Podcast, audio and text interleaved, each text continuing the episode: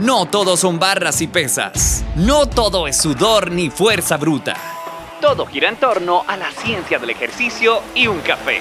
Esto es Fitness y un café con Rodney Cordero. Hola, ¿cómo están? Yo soy Rodney Cordero Murillo, experto y especialista en entrenamiento. ¿Cómo están? Esto es Fitness y un café. Yo nunca me voy a cansar de esa intro. ¿Cómo estás? Mira, yo hace poco, no sé si te diste cuenta, subí un podcast de abstinencia sexual. ¿Qué se ha dicho siempre de abstinencia sexual? Se dice, ¿verdad?, que si aguantamos no tener relaciones o autoestimularnos por mucho tiempo genera agresividad. Entonces eso nos va a dar mucha potencia a la hora del entrenamiento, etcétera, etcétera, etcétera.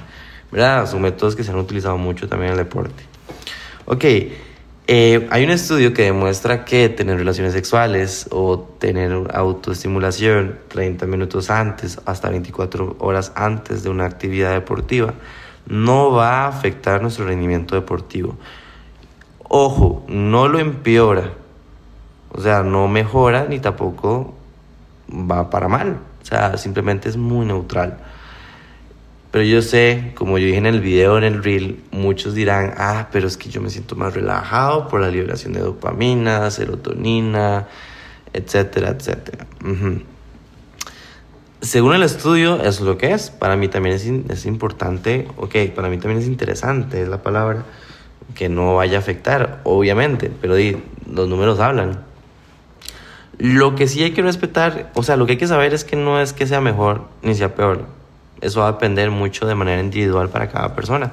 Por eso siempre en el entrenamiento hay que tener claro el principio de individualidad. Cada persona es diferente y cada persona también tiene un sentimiento sobre algo que para nosotros o para mí puede ser diferente. O sea, todos podemos tener un sentimiento hacia algo.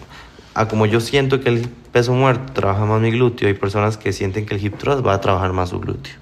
Entonces también hay que respetar eso, ¿verdad? Hay que respetar ese principio de individualidad.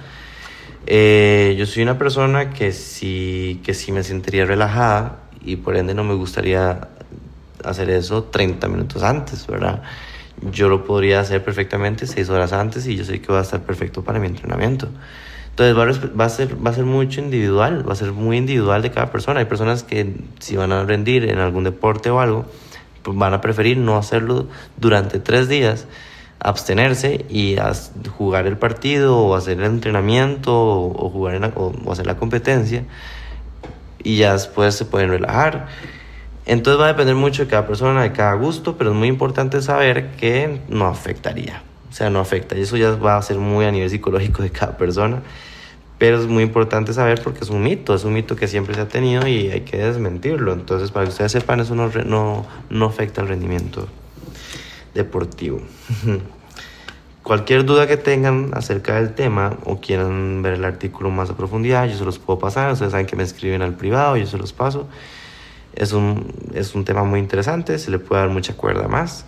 De hecho, quiero estudiar un poquito más sobre el core scam, ¿verdad? Que creo que se menciona así, que es las mujeres teniendo, que tienen orgasmos cuando entrenan y hacen entrenamiento de core.